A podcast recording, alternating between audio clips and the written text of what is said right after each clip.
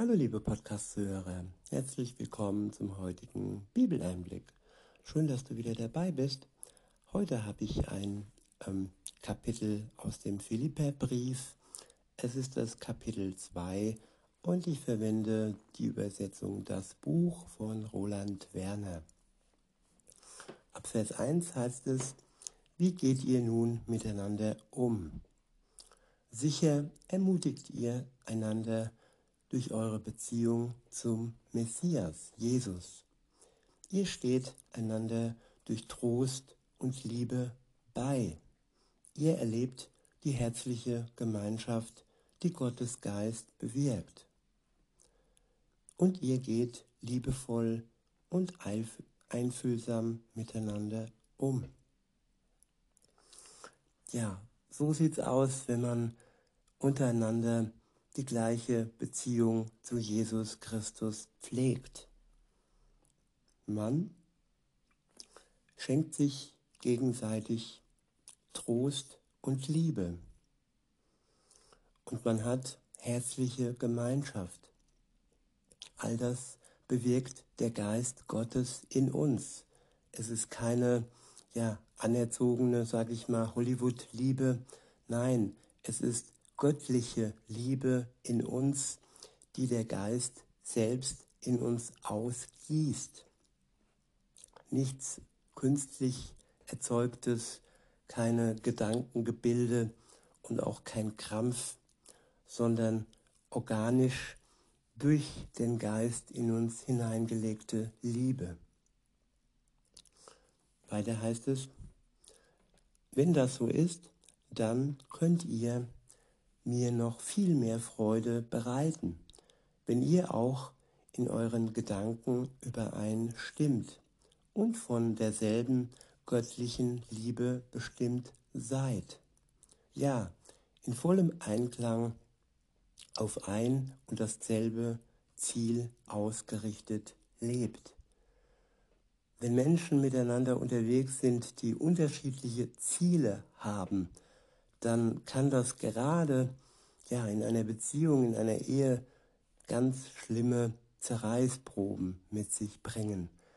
Aber wenn beide ausgerichtet sind auf die Liebe Gottes und sein Wort in ihren Gedanken haben und mit diesen Gedanken übereinstimmen und das Ziel haben, Jesus nachzufolgen, und auf den Tag hinzufiebern, wo er zurück auf diese Welt kommt, um uns zu sich zu holen. Das ist dann ein wahrer, ein völliger Einklang und dann sind wir wirklich ausgerichtet auf das gleiche Ziel. So sollte das sein in jeder Beziehung, ob das Freundschaften sind oder ob das eine Ehe ist. In Vers 3 heißt es, lasst euch nicht von Neid antreiben, auch nicht von dem vergeblichen Streben nach Anerkennung. Ja, Neid, wenn wir uns vergleichen mit dem anderen, mit seinem Aussehen, mit seinem Reichtum, mit seinen Begabungen und wenn wir versuchen, den anderen dann irgendwie auszustechen und ihm ähnlich zu werden oder besser zu werden, dann ist das ja eine Beziehung voller Krampf und auch ohne Liebe. Und auch wenn ich dann unterwürfig bin, das Gegenteil, jetzt den anderen nicht ausstechen möchte oder besser sein möchte, sondern nach Anerkennung strebe, auch das ist negativ. Das sind alles Dinge, die mit Liebe nichts zu tun haben. Neid und Streben nach Anerkennung. Und das ist beides nicht nötig, wenn wir uns gegenseitig lieb haben. Wenn die Liebe Gottes uns antreibt, dann brauchen wir keine Anerkennung von Menschen, dann sind wir von Gott geliebt. Und durch diese Liebe von Gott können wir uns gegenseitig lieben. Und dann ist keine Anerkennung und kein Neid nötig. Weiter heißt es, verhaltet euch stattdessen unaufdringlich und achtet einander den anderen höher als sich selbst. Ja, sich dem anderen aufdrängen, obwohl er überhaupt nicht will, obwohl er die Nähe überhaupt nicht braucht oder sucht. Das ist für mich eine Sache, ja, meine Sehnsüchte und meine Wünsche dem anderen aufzudrängen, da muss ich mich bremsen. Und wenn mir selbst etwas fehlt im Leben, wenn ich Nähe vermisse, dann sollte ich, dann sollten wir, liebe Zuhörer, in die Nähe Gottes treten und anderen Menschen gegenüber unaufdringlich sein und den anderen höher achten als uns selbst. Weiter heißt es, sucht nicht euren eigenen Vorteil, sondern jeder soll sich auch die Anliegen der anderen zu eigen machen. Ja, Vorteile, immer ein Schritt voraus zu sein, immer der Sieger sein, der Gewinner, der Bessere, der Schönere und ja, alles irgendwie elitär äh, betrachtet. Und aber Jesus hat das anders gemacht. Jesus war ja unser Diener, er hat uns gedient. Er hat seinen Jüngern sogar die Füße gewaschen. Er war ihnen gegenüber demütig und hat sich aufgeopfert für die Menschheit. Am Kreuz ist er für uns gestorben, damit wir Gerechtigkeit vor Gott, dem Vater, haben können. Wenn wir all das und all seine Gnade im Glauben annehmen und zuvor ja unsere Schuld bekennen und bereuen. Weiter heißt es, sucht nicht euren eigenen Vorteil, sondern jeder soll sich auch die Anliegen der anderen zu eigen machen. Entwickelt in euch dieselbe Einstellung, die ihr auch beim Messias Jesus seht. Ganz gleich wie Gott, das war er. Dennoch klammerte er sich nicht daran fest, Gott gleich zu sein. Tja, Jesus hatte Würde, seine Ausstrahlung war demütig, er war gnädig, er war nicht hochmütig. Und er hat sein, seine Gottgleichheit nicht zu seinem Vorteil heraushängen äh, lassen. Er war zwar Gottes Sohn und dem Vater gleich, aber dennoch war er auch Mensch und dennoch kam er auch dienend zu uns und hat sich hingegeben für die Menschheit. Weiter heißt es, nein, er gab alles auf und nahm die Gestalt eines Sklaven an. Ein Mensch wurde er allen gleich. Ja, er erwies sich in jeder Hinsicht als ein Mensch. Ja, er war Gott, Gottes Sohn und hätte es überhaupt nicht nötig gehabt, ja, sich als Mensch ähm, uns gleich zu stellen. Und das ist wahre Liebe. Weiter heißt es in Vers 8, er stieg noch weiter hinunter, ganz gehorsam wurde er, bis zum Tod, den Tod am Kreuz. Deshalb hat ihn Gott auch über alles hoch gehoben. Ihn hat er mit dem Namen ausgezeichnet, der hoch über allen anderen Namen steht. Ja, weil Jesus wirklich gehorsam war, hat Gott, der Vater, ihn über alle hoch erhoben. Und wenn wir gehorsam sind, dann werden wir auch den Siegeskranz erhalten am Ende der Zeit, auch wenn wir jetzt noch nicht ja diese, diesen Gewinn spüren oder noch nicht so spüren, wie wir ihn dann spüren werden, wenn Jesus wiederkommt und uns zu sich holt, dann sind wir doch gewiss, dass wir auf dem richtigen Weg sind, wenn wir Gott gegenüber gehorsam leben. Weiter heißt es, so sollen in diesem Namen Jesus alle auf ihre Knie niederfallen, alle Wesen, die sich im Himmel, auf der Erde und unter der Erde befinden. Ja, weil er so gehorsam war, werden alle vor ihm niederfallen.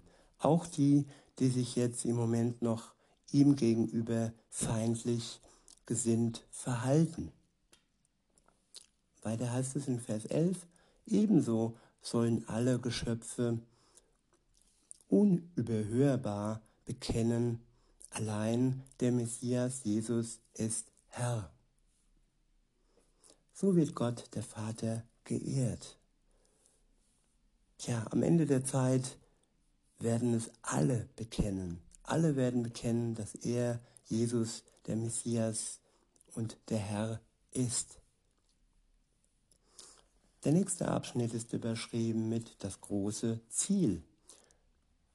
Weil das so ist, möchte ich euch, meinen lieben, meinen lieben Freunden sagen, ihr seid ja nicht nur dann bereit, das Richtige zu tun, wenn ich anwesend bin, sondern auch noch viel mehr jetzt, wo ich nicht bei euch bin. Deshalb bemüht euch darum, dass ihr eure Erlösung ganz zum Ziel bringt. Tut das mit großer Ehrfurcht vor Gott und in ernsthafter und in ernsthafter Achtsamkeit. Denn Gott selbst befähigt euch, so dass ihr den Willen dazu habt und es auch zur Ausführung bringen könnt. Und das alles noch viel mehr, als ihr selbst es gedacht habt. Ich wiederhole. Darauf kann ich dann am Tag des Messias stolz sein. Ups, sorry, da bin ich in der Zeile verrutscht. Nochmal zurück. Ähm, tut das mit großer Ehrfurcht vor Gott und in ernsthafter Achtsamkeit. Denn Gott selbst befähigt euch, sodass ihr den Willen dazu habt und es auch zur Ausführung bringen könnt. Gott schenkt uns den Willen, gehorsam zu sein und er schenkt uns auch die Kraft, gehorsam zu sein, es auszuführen, es zur Ausführung bringen zu können. Also das ist eine Kraft, die wir von ihm bekommen. Zum erst, zuerst den Willen zu haben, gehorsam zu sein und dann aber auch ja die Ausführung und die Kraft dazu, es tun zu können. Und noch viel mehr. Weiter heißt es nämlich, dass alles noch viel mehr, als ihr selbst es gedacht habt. Wir denken menschlich. Wir denken in unseren menschlichen Maßstäben und denken, ja, wie wir denn selbst so Kraft haben, aber die Kraft, die uns Gott gibt, die ist viel stärker und die bezweckt auch viel mehr, als wir je in der Lage sind zu denken, was wir tun könnten. Wir können also viel mehr tun für Gott, als wir uns ja, denken.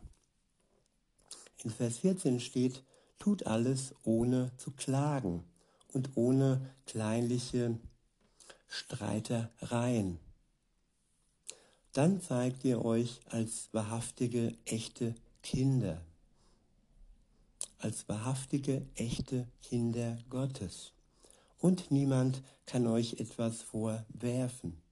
So, le so lebt ihr inmitten einer völlig vertreten und verborgenen Gesellschaft. Ja, wir leben in einer vertreten und verborgenen verbogenen, nicht verborgen, verbogenen Gesellschaft. Unter ihnen, so heißt es weiter, unter ihnen leuchtet ihr wie helle Sterne in der Welt, weil ihr die Botschaft des Lebens, weil ihr die Botschaft des Lebens festhaltet. Ja, das müssen wir uns wirklich, da müssen wir uns im Klaren sein, dass wir in einer wirklich völlig vertreten und verbogenen Gesellschaft leben. Nichts ist wirklich natürlich, nichts ist so, wie es Gottes Ordnung vorsieht.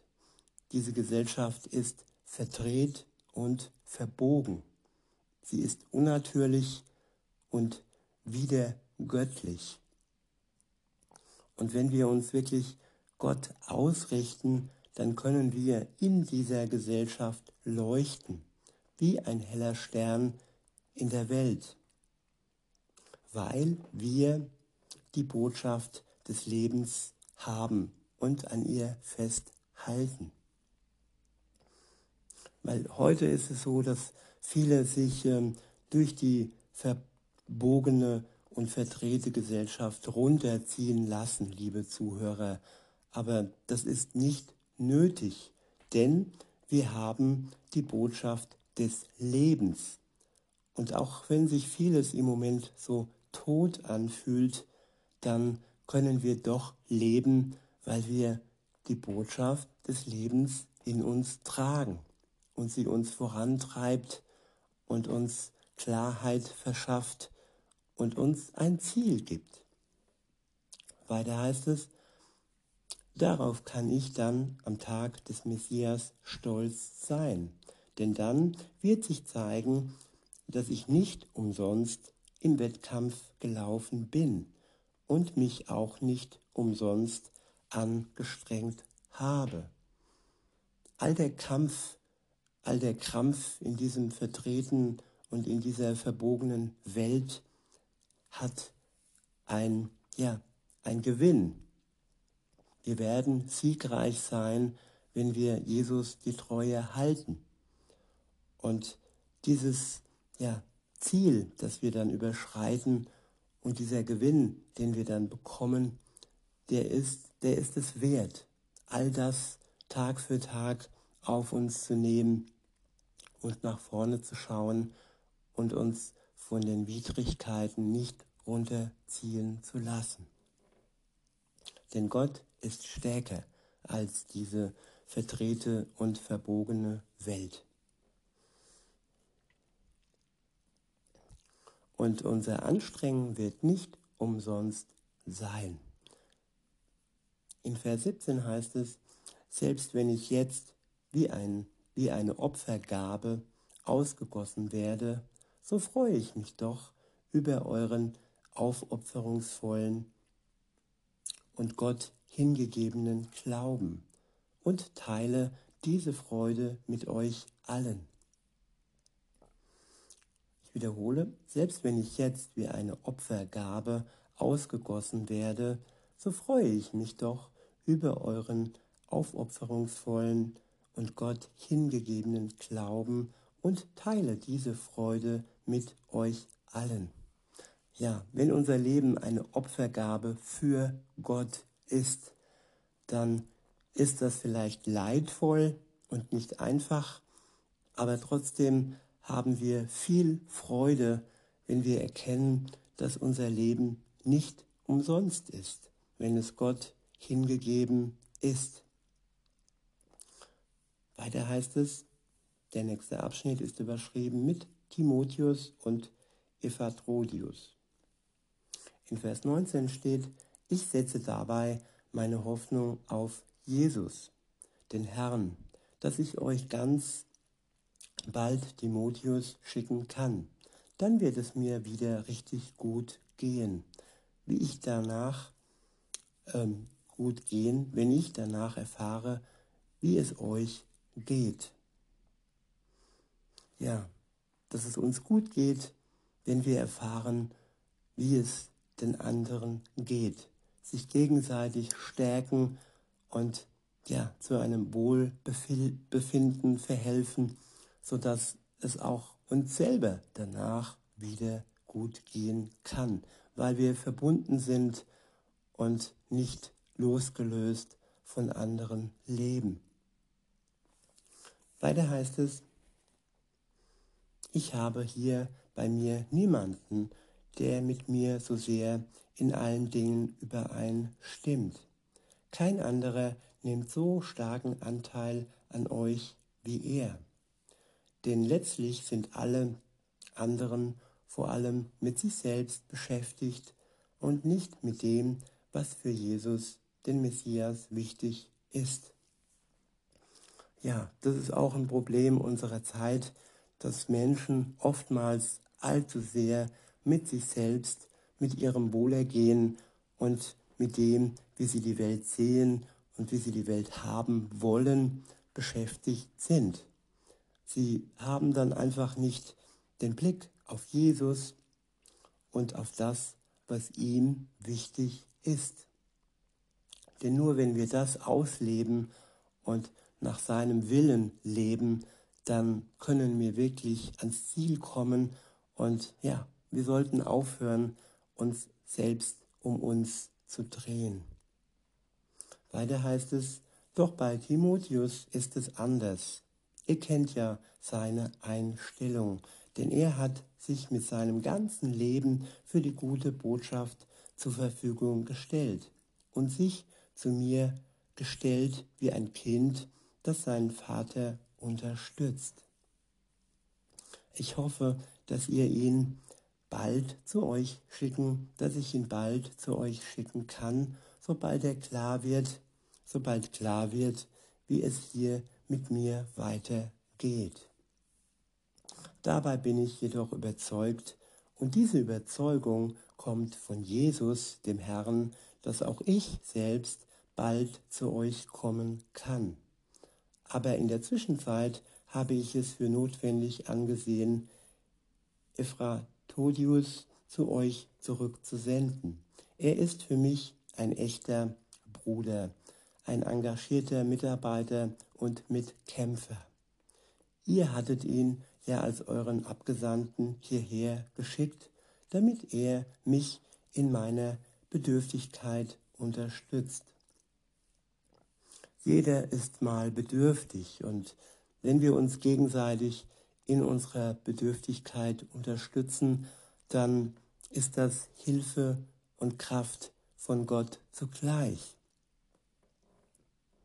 Weiter heißt es, so sende ich ihn wieder zu euch zurück, denn er hatte große Sehnsucht nach euch, nach euch allen und war sehr beunruhigt, weil ihr gehört hattet, wie krank er war. Ja, er war wirklich sehr krank und dem Tod nahe, aber Gott hat sich ihm liebevoll zugewandt und nicht nur ihm, sondern dadurch auch mir. Ja, wenn Gott Krankheiten heilt und er uns nochmal eine neue Chance gibt und unser Leben das Ende noch nicht hat, dann ist das Grund zur Freude. Keiner weiß, wann wir das letzte Mal krank werden. Und, aber wenn wir es sind und wieder gesund werden, dann sollten wir Gott danken und ihm wirklich die Ehre geben und nicht nur der Medizin und den Ärzten, denn auch sie sind nur von Gott abhängig und ohne ihn gibt es keine Heilung. Weiter heißt es, ich schicke Ephratiodius also deshalb umso schneller zu euch, damit ihr euch wieder freuen könnt, wenn ihr ihn seht. Und auch ich bin jetzt richtig erleichtert. Nehmt ihn also bei euch auf, ihr Lieben, die Jesus, der Herr, bewirkt voller Freude. Ich wiederhole, nehmt ihn also bei euch auf in der Liebe, die Jesus, der Herr, bewirkt voller Freude. Ja, in der Liebe, die Jesus, der Herr, bewirkt. Das ist eine ganz besondere Liebe.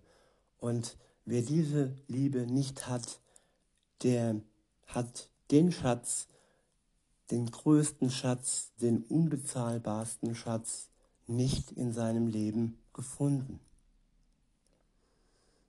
Weiter heißt es, und begegnet solchen Leuten, wie er es ist, mit Respekt. Denn er hat sich so sehr für die Sache des Messias eingesetzt, dass er fast gestorben wäre. Er hat sein eigenes Leben aufs Spiel gesetzt, um das, was ihr mir als Unterstützung geschickt habt, hierher zu bringen. Ja, sein Leben aufs Spiel setzen und es nicht festhalten und es somit verlieren. Denn wer sein Leben festhält und es nicht im Vertrauen auf Jesus einsetzt für seine Sache, der wird nur ein begrenztes Glück, wenn überhaupt, haben und das große Glück, das nur Jesus in seiner Liebe schenken kann, das wird ihm leider verborgen bleiben. In diesem Sinne wünsche ich euch noch einen schönen Tag und sage bis denne.